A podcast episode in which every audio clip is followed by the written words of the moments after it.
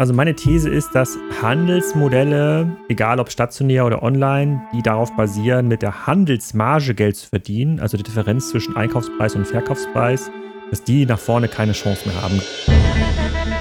Hallo und herzlich willkommen auf der gelben Couch aus dem Werkraum 56 in Marburg. Mein Name ist Steffen Schmidt und ich berichte in unregelmäßigen Abständen über aktuelle Themen aus Mittelhessen. Herzlich willkommen bei Die gelbe Couch, der Podcast aus dem Herzen Hessens. Ist lokal einkaufen tot? Mit dem E-Commerce-Experten Alexander Graf vom Podcast Kassenzone und Gründer von Spriker habe ich über die Zukunft des stationären Einzelhandels gesprochen. Alex hat eine ziemlich niederschmetternde Sicht auf die Lage der Einzelhändler. Wir freuen uns riesig, dass wir ihn für diese Folge gewinnen konnten. Viel Spaß. Okay, los geht's. Ja, hey Alex, schön, dass du dir heute die Zeit genommen hast. Ich höre deinen Podcast Kassenzone schon seit Jahren und verfolge die Aktivitäten, äh, alles, was du so treibst. Erzähl mal den Zuhörern kurz und knackig, was du so machst, wo du so herkommst. Ja, das ist gar nicht so einfach zu beschreiben. Moin Moin erstmal und vielen Dank für die Einladung. Ähm, ich bin E-Commerce-Kaufmann, könnte man so ganz grob sagen. Ich habe verschiedenste ähm, Unternehmen aufgebaut im E-Commerce-Umfeld, an vielen Gründungen teilgenommen und kümmere mich seit den letzten fünf Jahren vor allem um den Aufbau von Spriker Systems. Das ist ein E-Commerce-Software-Anbieter für ähm, komplexe digitale Projekte. Also größere Unternehmen setzen das ein und lösen damit zum Beispiel SAP Hybris ab oder Demandware ähm, Commerce. Und davor war ich ähm, unter anderem bei der Otto-Gruppe, habe also im Handel ähm, angefangen, konnte da aber schon immer mit den, ähm, mit den Visionen des E-Commerce starten. Also ich musste mich quasi nie um den klassischen stationären Handel kümmern oder um den Kataloghandel, sondern ich konnte direkt zum Thema E-Commerce anfangen, am Anfang meiner Karriere vor ungefähr 15 Jahren und bin dabei geblieben. Ähm, das war vielleicht ein bisschen Glück, weil ich nicht schlau genug war, um in der Beratung zu starten oder im Investmentbanking. Deswegen bin ich in, äh, im E-Commerce bei Otto ähm, gelandet. Da war der, der Durchschnittsnotenanspruch nicht so hoch. Ähm, und mein Hintergrund äh, im, ist tatsächlich klassisch BWL und IT, wo man ganz klar sagen muss, dass meine Ausbildung an der Uni oder in der Schule wirklich nichts mit dem zu tun hat, was ich täglich im Beruf brauche. Sehr schön. Erzähl mal was zu deinem Podcast. Das ist ja äh, das, worüber ich auf dich aufmerksam geworden bin und wo ich dich seit Jahren verfolge.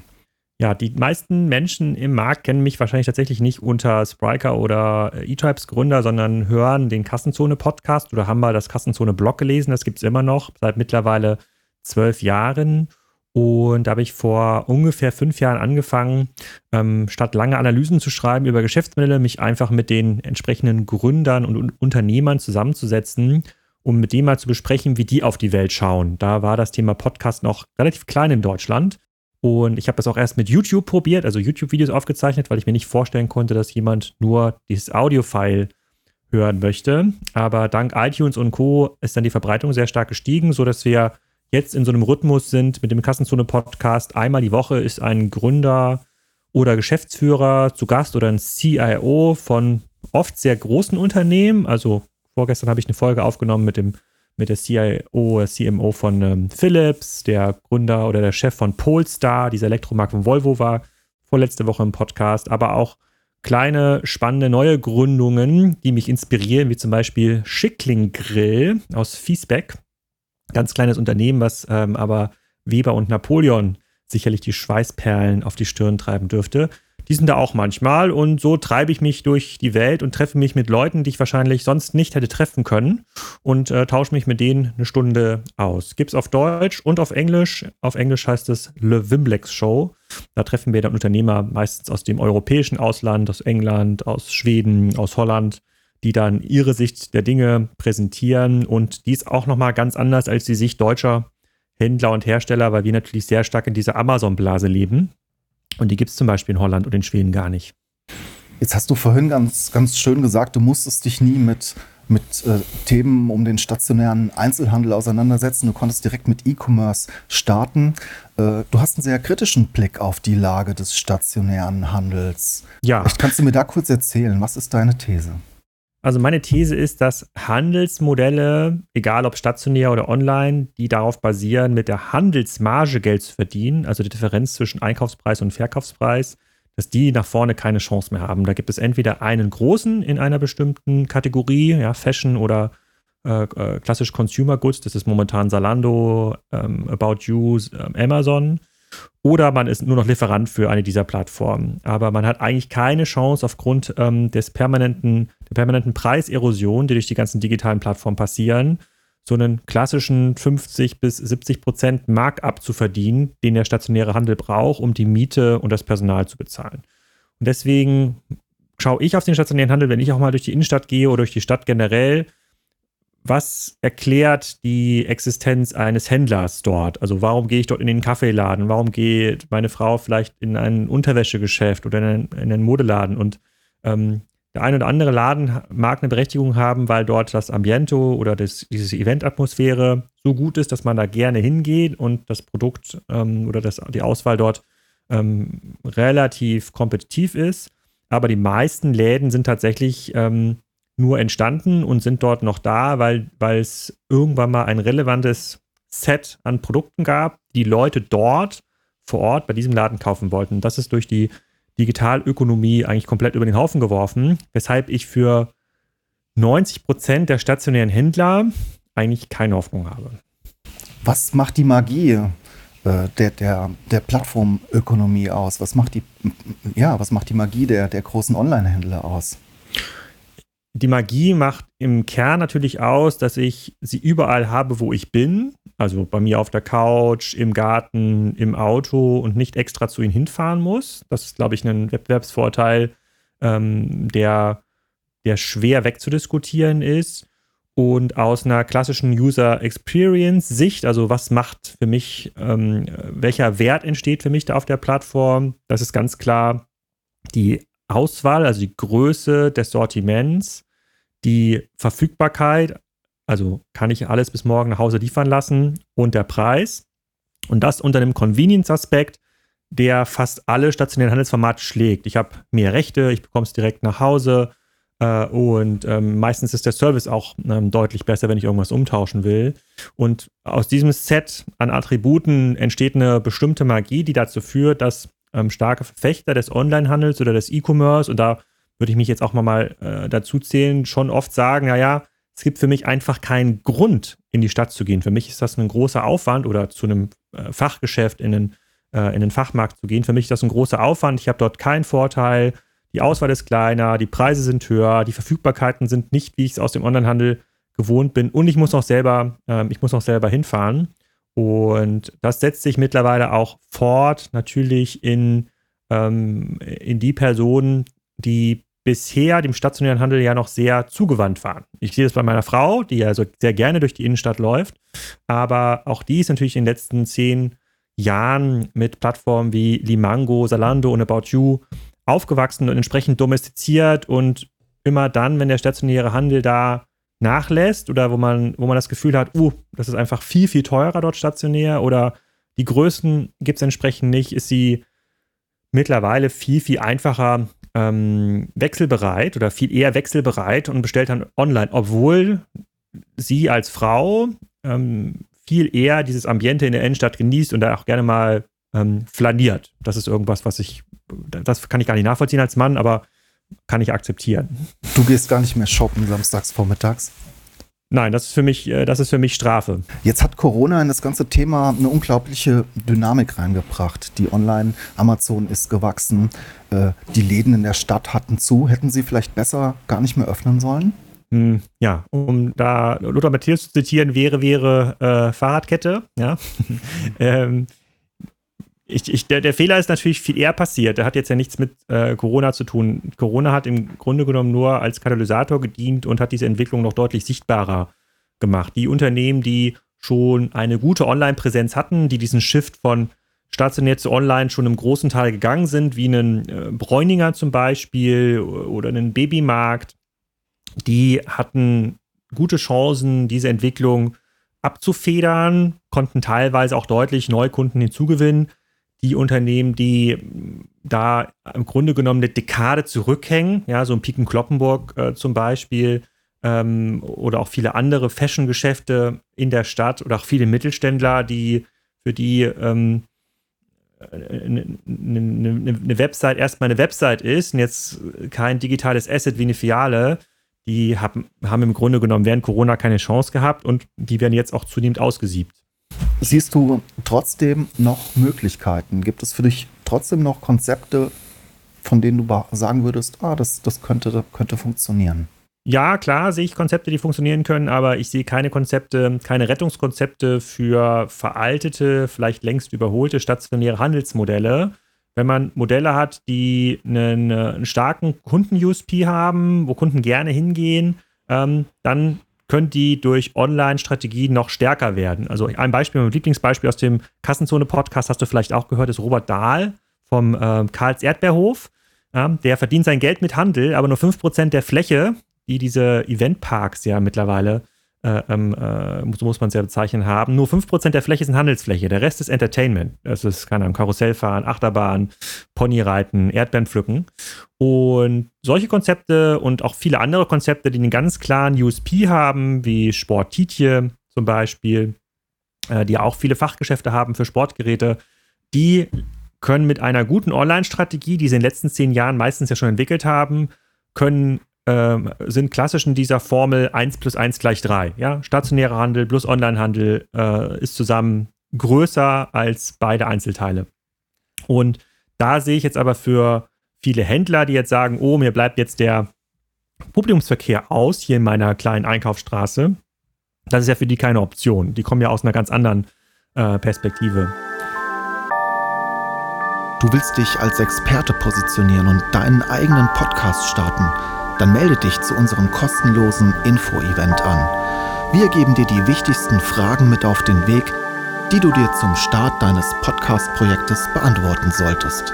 Geh einfach auf www.wr56.de. Hier kannst du dich für den nächsten Info-Workshop anmelden. Wir freuen uns auf dich. Ich bin hier viel in Kontakt mit Wirtschaftsförderung in der Stadt, im Landkreis. Ähm, die möchten jetzt den lokalen Handel beleben. Ist das eine lebensverlängernde Maßnahme? Ähm, wie schätzt du da den Aktionismus der Politik gerade ein? Also es, es ist viel Aktionismus, es ist viel ähm, unnötiger Aktionismus, der sich meistens manifestiert in der Forderung nach mehr kostenfreien Parkplätzen. Ähm, es gibt radikale Konzepte, die eine Innenstadt äh, äh, machen kann. Dazu gehört für mich ganz klar die autofreie Innenstadt, deutlich mehr Parks, Seen, also die wieder zu einem Wohnraum zu machen, wie man das ja in attraktiven Innenstädten wie äh, Lüneburg, Eckernförde, um mal zwei kleine Städte zu sehen, ja, aber auch in großen Städten wie Kopenhagen, Amsterdam, ähm, sieht man das ja. Da sind die Leute gerne in der Innenstadt, weil sie dort A wohnen und weil es eben nicht mehr den klassischen Vierlisten gibt, ja, nicht mehr den HM und daneben irgendwie der Taco und daneben der, der Primark, sondern weil es sehr kleine individuelle Läden sind. Und damit wird die Innenstadt auch ähm, belebt. Das Innenstadtkonzept, was mit dem wir aufgewachsen sind, also wir beide, wo wir noch das ähm, in die Innenstadt gegangen sind, um dort irgendwie beim beim WOM, beim World of Music, eine CD zu kaufen, ja, um danach vielleicht beim Karstadt noch eine äh, neue Ledertasche für die Schule. Das braucht keiner mehr und das braucht auch nicht mehr zurückkommen. Also das, das ist ja das, diese Art von Handelskonzepten hat die Innenstadt ja, ja erst zerstört, so wie die Innenstädte, die äh, äh, die wir heute mögen, äh, sind ja gar nicht mehr so gestaltet. Die sind ja eigentlich so gestaltet wie Innenstädte vor, vor der klassischen Fialisierung. Und die Innenstadt als Logistikzentrum, wo ich irgendwie hinfahre, um meinen täglichen Bedarf zu decken, die braucht keiner mehr. Jetzt ist Karls Erdbeerhof hier wirklich ein spannendes Konzept. Glaubst du, ähm, das kann man übertragen auf Innenstädte? 5% Shopping, 95% Entertainment? Könnte sowas funktionieren? Klar es muss ja auch nicht eins zu eins übertragen werden, sondern ich muss ja die Prinzipien übertragen. Das eine Prinzip ist ganz klare Kundenorientierung. Also ich mache das, was die Kunden wollen und was sie, äh, was, was sie gut finden. Ja, dazu gehört ja schon sowas wie Kinderbetreuung in der, äh, in der Stadt, ja, oder Kinderbetreuung in größeren Läden. Deswegen fahren Leute auch zu einem, äh, deswegen fahren Leute auch zu einem IKEA. Dazu gehört auch eine sehr, sehr gute Beratung. Dafür muss ich aber mein Geschäftsmodell ändern. Ich kann nicht mehr so stark auf klassische Handelsware setzen, sondern ich muss exklusive Sortimente vorhalten damit die Kunden zu mir kommen und das gleiche Sortiment nicht auch noch online ähm, kaufen. Jetzt kann nicht jede Stadt ein großer Freizeitpark werden, aber es gibt Modelle, die sehr, sehr gut funktionieren ähm, und da muss man sich als Stadtmanager auch ein bisschen davon lösen, dass man möglichst viel Fläche vermietet, um die Gewerbesteuereinnahmen zu maximieren, sondern muss ein bisschen ganzheitlicher denken. Ich glaube, das, was der Ulf Kämpfer in Kiel macht, ähm, der Bürgermeister, der war ja auch mal im Kassenzone-Podcast, äh, mit dem Ausbau des kleinen Kiel-Kanals, also das ist so der ehemalige Hotspot der Innenstadt, also ein sehr hohes Investment, ein kompletter Umbau der, äh, der Innenstadt, mittlerweile auch eine starke ähm, Umwidmung von ehemaligen ja, Industrieflächen oder Handelsflächen in Wohnraum. Das macht super viel Sinn. Irgendwann kommen da die Leute wieder hin und fahren da gerne hin. Ich sehe es ja auch in den kleineren Städten, die hier rund um Kiel angesiedelt sind, ähm, die eine entsprechende intakte Infrastruktur haben. Die Leute fahren ja da, da, da gerne hin, aber das erklärt halt nicht die Zukunftsfähigkeit einer HM-Handelsfläche. Lass uns noch mal kurz switchen zu Online. Während Corona sind hier bei uns in Mittelhessen einige Ideen und Konzepte aufgepoppt von äh, äh, Gutscheinplattformen bis hin, letzte Woche hatte ich einen Podcast mit jemandem, der eine App gebaut hat und verbindet äh, äh Produktsuche mit, mit dem lokalen Einzelhandel, mit Videotelefonie. Äh, was mhm. hältst du von solchen Ideen? Ja, habe ich mir angeschaut, auch im Rahmen von Corona, war ja auch im, ähm, im, im, im Podcast das, ein Modell davon, meine Stadt, deine Stadt bringt's oder so, hieß das, glaube ich. Ähm, ja, ein sehr bekannter Analyst, äh, auch in der deutschen Handelsszene, ähm, das ist, äh, der Jochen Kirsch hat, hat das mal Helfersyndrom genannt. Der hat gesagt, okay, wir müssen uns gemeinsam helfen. Und ich glaube, die Modelle, die aus so einer Helfersyndrom-Perspektive entstehen, die haben eigentlich keine Chance. Es kauft ja niemand aus Mitleid. Es gibt ja einen Grund dafür, dass ich eben nicht mehr bei meinem lokalen TV-Händler äh, kaufe. Das ist Max Service, das sind Preise, das sind Öffnungszeiten. Es gibt ganz, ganz viele ähm, ähm solcher, solcher Gründe. Und Helfersyndrom-Konzepte haben in der Regel keine, keine Überlebenschance. Ähm, das ist schön, dass das passiert. Das sind, glaube ich, gute Initiativen, um die Leute mal so ein bisschen zusammenzubringen. Aber wenn es immer darum geht, wie kann ich mein Geschäftsmodell retten und noch etwas länger überleben, vielleicht bis zur Rente, bis ich mein Gebäude verkaufen kann, dann liegt darin eigentlich kein nachhaltiger, langfristiger Wert. Wie sieht denn die Zukunft des E-Commerce aus? Was macht ihr denn bei Spryker genau? Wie wollt ihr denn da mitspielen?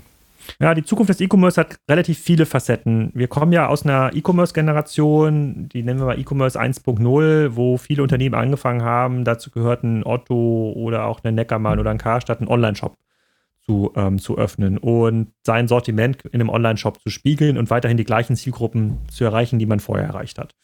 Und das ändert sich gerade. Wir sehen ja eine ganz, ganz klare, einen ganz, ganz klaren Trend hin zu ähm, Oligopolen. Also es gibt pro Nische nur wenige große Unternehmen, die es schaffen, ihre Nische zu bespielen und möglicherweise auch zu dominieren. Ja, im Fashion-Bereich wird es nicht so sein, dass wir 20 gleichwertige Salandos und About Use haben, sondern möglicherweise nur noch ein oder zwei sehr große Anbieter, die dann 50, 60 Prozent des Marktes ausmachen, einfach weil es klassische ähm, Netzwerkeffekte gibt und ähm, Skaleneffekte, die es unmöglich machen, dass dort mehr Anbieter entstehen. Das sehen wir auch bei Marktplätzen wie eBay und Amazon. Da gibt es einen Trend zum Monopol. Äh, und was wir gerade machen, wir haben einen sehr großen Fokus bei Spiker im Bereich äh, B2B. Also es gibt sehr, sehr große, erfolgreiche B2B-Unternehmen in Europa, die sagen, wir möchten einen Teil unserer Wertschöpfungskette digital verlagern. Wir sehen, dass der Außendienst ähm, entweder mehr Support braucht beim Thema ähm, digitale Handelsformate, beziehungsweise ähm, wir uns doch deutlich verlängern können in unserem Service. Wir sind viel näher, wir sind viel näher beim Kunden, wir können viel komplexere äh, äh, Prozesse abwickeln, wir können selber zur Plattform werden. Und da sehen wir eigentlich in jeder Nische diverse Plattformansätze, Marktplatzansätze. Das kann man mit einer Software wie Spriker extrem gut ähm, bedienen und sich eine entsprechende IT-Kompetenz ähm, aufbauen. Aber ähm, es ist relativ klar, dass die Unternehmen, die schneller handeln, sich schneller anpassen können mit einer entsprechenden IT-Kompetenz, dass die gewinnen und die Unternehmen, die sehr stark noch in einem alten Geschäftsmodell verfangen sind, was möglicherweise auch sehr profitabel ist, aber nicht investieren in digitale Assets, das kann eine E-Commerce-Software sein, das kann auch ein, das kann auch ein Kundenverwaltungstool sein, dass die nach vorne raus ähm, zunehmend Probleme bekommen. Alex, super. Kurz zum Abschluss. Äh, Viele glauben jetzt ja, du sitzt in einem Hightech-Büro. Ich weiß, dass du auch Rinder züchtest nebenbei. Erzähl mir was. Wie lebst du? Was machst du da? Ja, also ich lebe auf einem kleinen Bauernhof, äh, ähm, tatsächlich in der Nähe von Kiel. Ähm, wir leben ja schon zunehmend, auch vor Corona haben wir schon in so einem Remote-Setup gearbeitet. Wir haben Büros in Hamburg, Berlin, Amsterdam und auch Mitarbeiter in London und München. Ähm, die, viele Mitarbeiter ähm, kommen aber nur noch sporadisch ins Büro, genauso wie ich. Deswegen haben wir uns entschieden, vor fünf Jahren zu Oma und Opa zu ziehen, ähm, die hier parallel auf dem Hof auch noch ein paar Rinder züchten. Leider ist mein Schwiegervater äh, ähm, äh, vor kurzem verstorben, sodass wir die Rinderzucht jetzt aufgeben müssen. Ähm, aber das war quasi das Wochenend, äh, das Wochenend-Hobby und ist natürlich ein extrem gesundes Umfeld, um ähm, Kinder großzuziehen auf so einem Bauernhof mit Oma und Opa. Ähm, und deswegen gucke ich hier tatsächlich auf eine, eine Wiese mit einem Solala-Internetempfang. das ist hier tatsächlich noch ein Nachteil, ähm, aber da arbeite ich dran. Und ähm, sitze nicht in einem Hightech-Büro, sondern bin maximal einmal bis zweimal in der Woche in, in irgendeiner großen Stadt. Ähm, morgen äh, führt mich die Bahn nach Karlsruhe, glaube ich. Äh, und äh, da arbeite ich dann von dort und bin dann am nächsten Tag irgendwann wieder zu Hause. Super, Dankeschön. Vielleicht führt dich die Bahn ja irgendwann mal nach Marburg, dann bist du herzlich eingeladen. Vielleicht äh, schaff's ich ja auch irgendwann mal, dich einzuladen, um äh, damit wir noch mal ein bisschen tiefergehend reden können. Das war sehr spannend und ich denke für die Zuhörer auch sehr spannend. Danke, Alex. Vielen Dank, Steffen. Wenn ihr mehr Geschichten für uns habt, wenn ihr Gesprächspartner für uns habt, schreibt uns doch einfach eine Nachricht auf info.wr56.de oder nutzt das Kontaktformular auf unserer Webseite. Abonniert diesen Podcast auf iTunes, verschickt ihn an eure Freunde und Verwandte, an jeden, der gerade Zeit hat, Podcasts zu hören. Wir freuen uns auf eure Geschichten und wir freuen uns, wenn ihr auch das nächste Mal wieder dabei seid. Bleibt gesund, viele Grüße aus dem Werkraum 56. Bis zum nächsten Mal. Ciao.